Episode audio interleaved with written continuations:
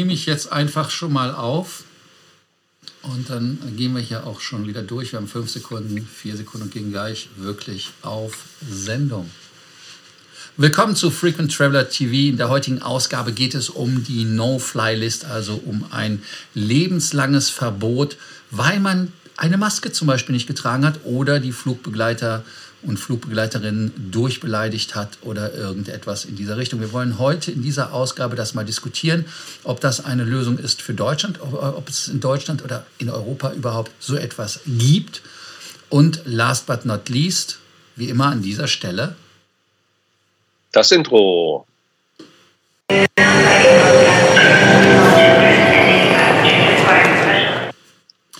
das Intro war heute etwas äh, langsam von dem Herrn Hoffmeister angekündigt. Aber ähm, jetzt wisst ihr auch, wer da ist. Auf genau, der einen Seite natürlich ja. der Hoffmeister. Und auf der anderen Seite der Kosten. Und ihr seid hier beim gepflegten Vielflieger-Talk. Ich hatte das gestern vergessen, es tut mir leid, ich versuche das zu geloben, aber ich habe es da auf jeden Fall auf Kette mit Abonnieren, also den Abonnierbefehl, dann die Glocke, das ist wieder für den Hoffmeister, und dann natürlich diesen Beitrag liken, alle anderen Beiträge liken und unten kommentieren. kommentieren. Ganz, ganz wichtig. Das ist, was wir von euch erwarten. Wir sind da dankbar und ähm, wir merken auch, dass die Zahlen hochgehen. Also irgendetwas machen wir zumindest nicht falsch. Ähm, oder? Wir schocken die Leute nicht genug. Ja. Aber, ja. Ja. Ja. Ja. Ja. Ja. Genau. Also auf jeden Fall lasst uns da mal das Thema beleuchten von heute. Ich habe das auf amerikanischen Webseiten gelesen. Ich habe das auch mal bei Fragen bei uns irgendwann mal gehabt. Und da ging es darum, was passiert mit Leuten, die sich nicht wirklich benehmen auf Flügen. Und in den USA wird jetzt eine gemeinsame No-Fly-List besprochen. Es gibt eine No-Fly-List mehr oder weniger auch bei der Starlines oder auch bei der Lufthansa. Die werden sehr, sehr stark äh, abgewogen, wann man das ausspricht. Aber in Amerika ist es ja anscheinend jetzt so üblich, dass jeder, der die Maske nicht über die Nase zieht, ich kenne jeden Fall nicht einzeln, aber auch bei Kindern angeblich soll es ja gewesen sein, die unter drei Jahre sind, die auch von der Maskenpflicht befreit sind, die die Masken schlecht tragen. Mario hat ja mehr Erfahrung mit Kindern als ich. Ähm, und da sind ganz Familien von Bord äh, äh geschmissen ja. worden. Und die sollen dann ein, ein Flugverbot kriegen, lebenslang. Wie soll das denn funktionieren, Mario? Also da äh, brauchen wir Erleuchtung. Tja, das, äh, die würde ich gerne geben. Ich bin nur kein Jurist, vor allen Dingen kenne ich mich mit amerikanischem Recht nicht aus, aber so rein aus moralischer Sicht halte ich es natürlich für, für etwas äh, überzogen, dass die Maske, dass die Maske aufgezogen werden soll und muss. Das steht völlig außer Frage. Dass man Menschen, die meinen, sie müssten das äh, nicht tun, äh, dass man die, bevor der Flug losgeht, schon wieder von Bord äh, bringt, das ist meines Erachtens auch völlig in Ordnung.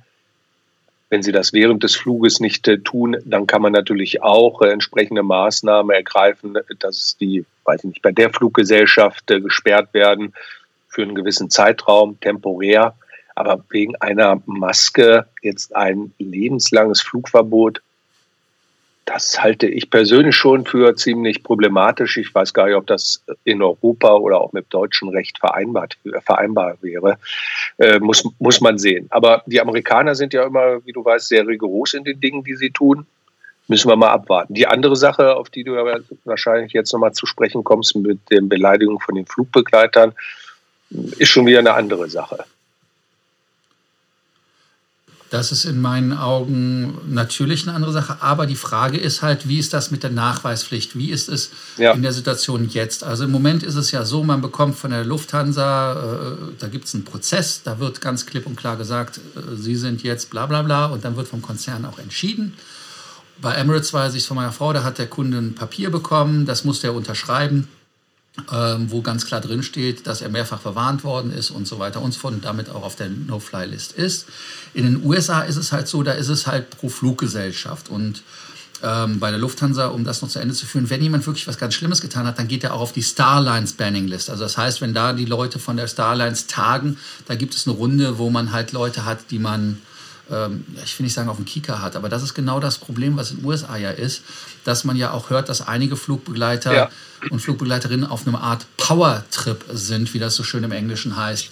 Und von der Delta geht halt die Initiative aus, dass wenn man bei Delta gebannt ist, dass man die auch auf United Band, auf Frontier, auf allen Fluggesellschaften ja. und die haben halt auch Zahlen genannt ähm, wir haben mehr als 1600 Leute auf unserer No-Fly-List und von dieser No-Fly-List haben wir nochmal 600 Leute aus den 1600 an die FAA gemeldet. Und zwar gibt es da ein Programm, also das ist die, äh, die Behörde der Amerikaner für Luftfahrt. Und da gibt es dieses Programm Special Emphasis Enforcement Program, was nichts anderes ist als äh, ein, ja, ich weiß nicht, also so eine Maskenkontrollveranstaltung, weil das ja mittlerweile nationales Recht da ist. Ja. Und ähm, mit der Maske ist es relativ eindeutig, wobei es da ja auch zweifelhafte Fälle gibt, weil was machst du, wenn du schläfst, wenn die Maske runterrutscht, ähm, ja. wenn du wenn du ein Kleinkind hast, wie ich eben sagte. Aber bei der Beleidigung, was ist eine Beleidigung? Und vor allem, wie ist das, wenn ja. du in der Galley bist und sagst, hey, der aus 3a, das ist ein Arsch, ähm, der hat mich gerade beleidigt. Ja, schreibe ich sofort und ich, ich, ich äh, sage, dass das richtig war, obwohl man nicht dabei war. Ähm, also da muss es zumindest eine Möglichkeit des Appeals ja. geben, also des äh, Einspruchs und der, ähm, wie heißt das nochmal, eines Anhörungsverfahrens. Widerspruchs. Ja, Widerspruch, Widerspruch genau. Anhörung, Widerspruch. Anhörungsverfahrens. Ja, genau. ja halt äh, finde find ich auch relativ problematisch, denn aufgrund einer Behauptung nur jemanden, jemanden auszusperren oder zu bannen äh, und auf eine Blacklist oder No-Fly-List zu bringen, finde ich dann doch schon etwas, nun ja, schwierig.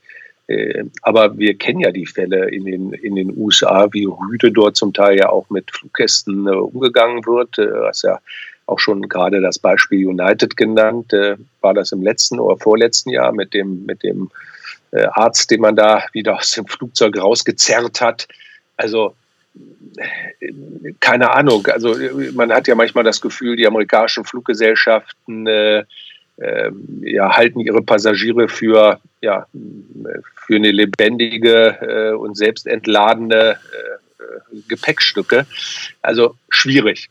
Und äh, natürlich kann man sich im Flugzeug nicht benehmen wie die wilde Wutz. Das ist, steht völlig außer Frage. Und ähm, ihr habt das ja ab und an ja in Flügen oder bei Flügen und du sicherlich auch erlebt, dass einige Passagiere da über die Stränge schlagen.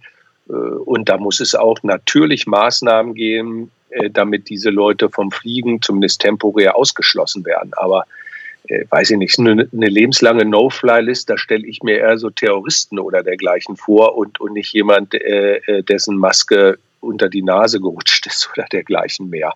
Also ich finde, die Verhältnismäßigkeit passt da nicht so ganz, aber mich würde interessieren, was, was hier unsere Zuschauer davon halten, denn da kann ja theoretisch jeder mal von betroffen sein. Ja, das heißt also, wenn die Flugbegleiterinnen oder Flugbegleiter einen schlechten Tag haben oder irgendwas, dann ist halt die Toleranzgrenze ja. sehr niedrig. Und ich hatte das auch mal, dass ich mit einer Flugbegleiterin in dem Fall eine, naja, also es war eine verbale äh, Geschichte und äh, der einzige Vorteil, den ich zu dem Zeitpunkt hatte, war, dass ich Hornsöcke war und auch relativ resolut in meiner Meinung bin was war passiert. Und zwar bin ich äh, nach hinten ins Flugzeug gegangen, weil ich in Economy Class von Dubai nach Frankfurt geflogen bin, um mir die Beine zu vertreten und stand dann vor der Toilette.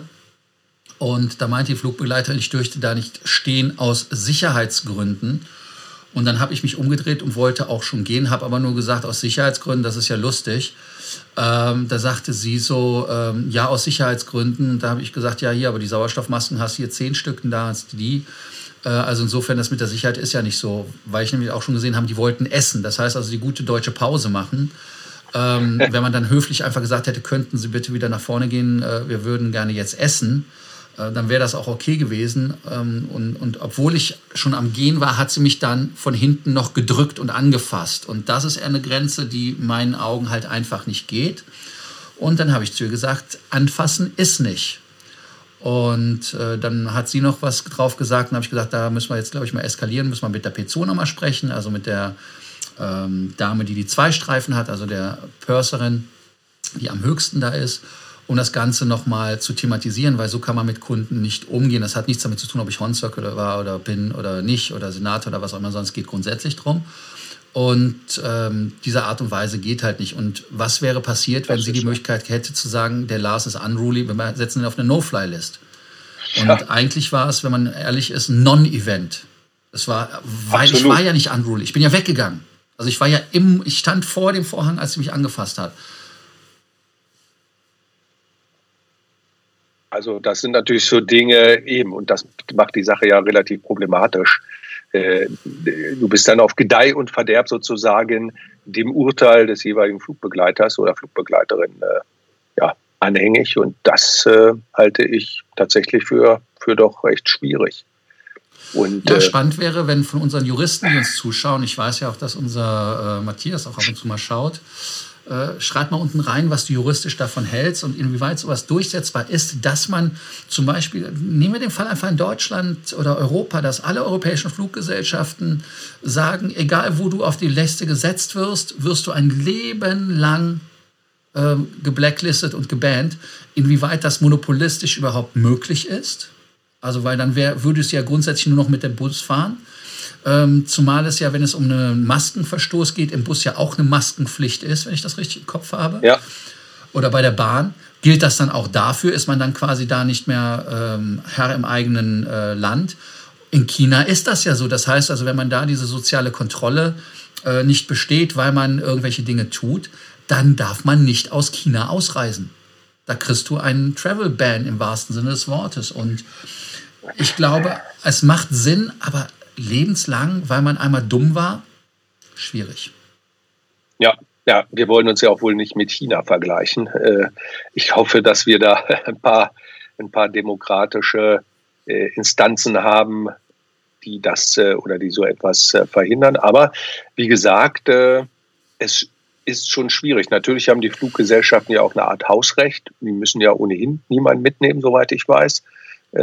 Aber wie gesagt, es muss auch irgendwie alles eine gewisse Verhältnismäßigkeit haben. Und äh, die sehe ich jetzt äh, bei einer Maske, so ärgerlich das auch sein mag, für lebenslang auch nicht wirklich zwingend. Aber nun ja, da mag man juristisch oder auch persönlich anderer Meinung sein.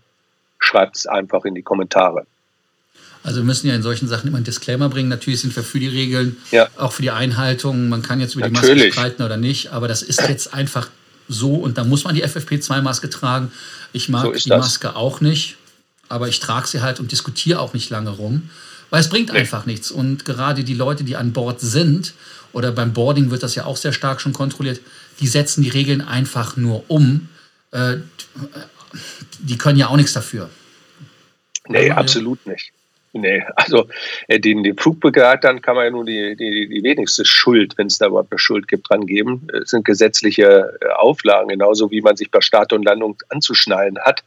Äh, da wird ja auch nicht diskutiert. Das ist halt so, wie es ist. Und äh, insofern kann es da meines Erachtens auch keine Diskussion geben, sondern die Diskussionen müssen dann halt grundsätzlich geführt werden.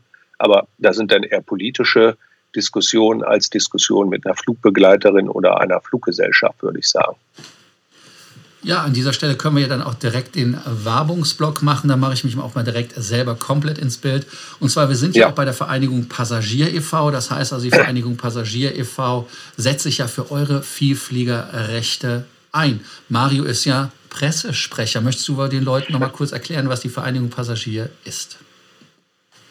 Ja, die Vereinigung Passagier, was die ist, hast du ja im Grunde schon erklärt. Äh, sie ist natürlich eine Interessensgruppe von ja, nicht nur Vielfliegern, sondern von im Grunde viel Reisenden oder von Reisenden im Allgemeinen.